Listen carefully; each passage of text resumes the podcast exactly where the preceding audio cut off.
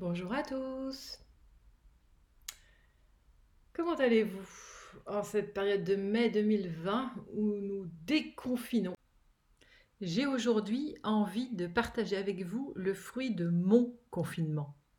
Dans l'épisode 1, euh, j'abordais le sujet de l'art à travers la frontière entre euh, travail et hobby.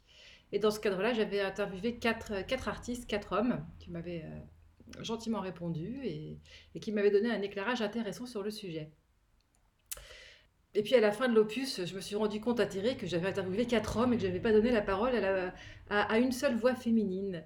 Donc euh, j'ai décidé de remédier à ça et j'ai interviewé quatre femmes artistes qui feront l'objet du prochain opus.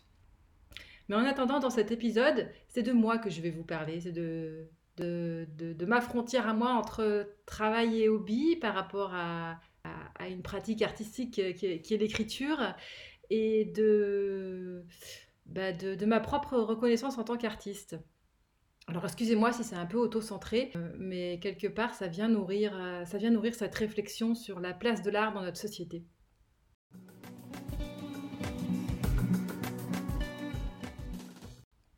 Donc, ce que je vais faire, c'est que je vais vous lire à propos le édito euh, que, j'ai mis sur, euh, sur mon site. Parce que, en fait, le fruit de mon confinement, donc, c'est un site web, paulinedumail.com, dédié à mon écriture. J'écris depuis toujours et j'ai pas mal de productions diverses et variées, que ce soit des billets de blog, euh, un roman, des podcasts ou bien des partages d'autres auteurs qui m'ont touché.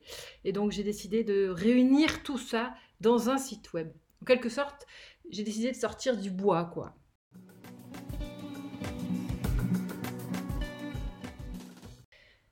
Jusqu'à il y a encore peu de temps, quand quelqu'un me demandait ce que je faisais dans la vie, mon cœur s'emballait, stressé, paniqué, car je ne savais pas quoi répondre. Aromathérapeute Entrepreneur dans l'événementiel en création de parfums Communicant de freelance Je suis tout cela à la fois. Mais que pouvais-je répondre face à la réalité mondaine que j'avais en face de moi? Tic-tac, tic-tac, vous avez 19 secondes pour me dire dans quelle case je dois vous mettre. Alors parfois je souriais et je répondais Je suis attrapeuse de rêves. Il ne me serait alors pas venu à l'idée de répondre écrivaine.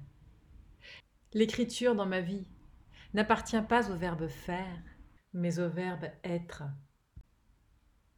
L'extraire de moi pour parvenir à prononcer ce mot, écrivaine, a été un long processus. Elle était là pourtant, tapie entre mes lignes. Elle s'était frayée une petite place en catimini au sein de mes autres sites web qui mettaient en avant mes autres activités. Comme si elle voulait s'excuser d'exister, juxtaposant ses lettres, développant ses phrases, mais à voix basse pour que personne ne l'entende. Depuis quelque temps, quelques semaines, quelques mois peut-être, pas beaucoup. Lorsqu'on me demande Que fais-tu dans la vie? Et que je réponds Écrivaine, mes yeux s'allument d'un feu étoilé digne d'Apollinaire. Et mon cœur vibre d'une joie simple, celle d'être alignée. Écrivaine, aromathérapeute, communicante. Je suis tout cela à la fois, et l'un n'exclut pas l'autre. Nous sommes tous des êtres complexes et multidimensionnels. La communication fait travailler l'esprit. L'aromathérapie travaille le corps. Quant à l'écriture, c'est mon âme qu'elle nourrit, la partie supérieure de mon être. Et sans cette partie pleinement assumée de moi, le reste est à la peine car ne trouve pas le sens de l'existence.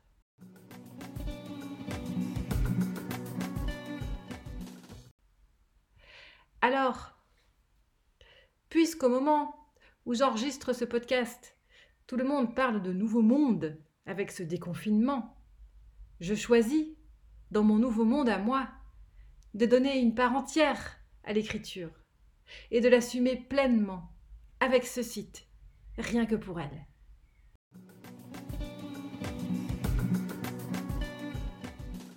L'écriture a toujours eu sa place dans ma vie. Écrire est pour moi une nécessité, je ne peux pas faire autrement. Il y a quelque chose qui me pousse au train, qui m'aspire, et qui fait que plus rien autour de moi n'existe, à ce moment précis, à part mes doigts sur ce clavier, et ce grand sourire intérieur béant qui me nourrit et me guide. Mais c'était une place qui souffrait de légitimité. Légitimité envers moi-même sûrement, mais aussi société absurde dans laquelle nous baignons, qui demande que tout ce qui est produit soit source de profit, sans quoi c'est inutile et même honteux. Au mieux, vous êtes un doux rêveur, au pire, vous êtes une feignasse.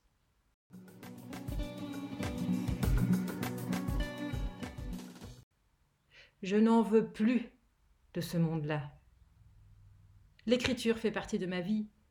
Elle me prend une part de mon temps et de mon énergie. Elle nourrit ma créativité et mon âme, et je n'ai pas à en rougir. Peut-être qu'un jour, je le souhaite, mon ikigai se resserrera et que mon écriture m'apportera le revenu financier dont j'ai besoin pour vivre. En attendant, ce site est un pas important vers cet ikigai, une forme d'autoreconnaissance de la place qu'ont les mots dans ma vie. Enfin.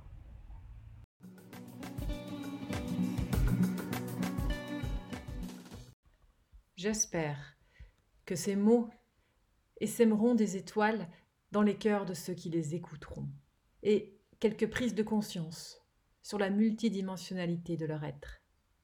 Que cela fera naître ou approfondir une réflexion sur l'équilibre dans leur vie entre ce qui nourrit leur esprit, ce qui nourrit leur corps et ce qui nourrit leur âme.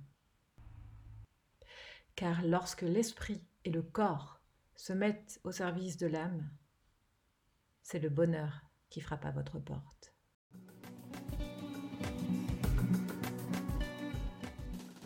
Au menu sur ce site, des mots écrits, des mots parlés, des mots chantés parfois, et même des mots parfumés. Bonne navigation, à bientôt.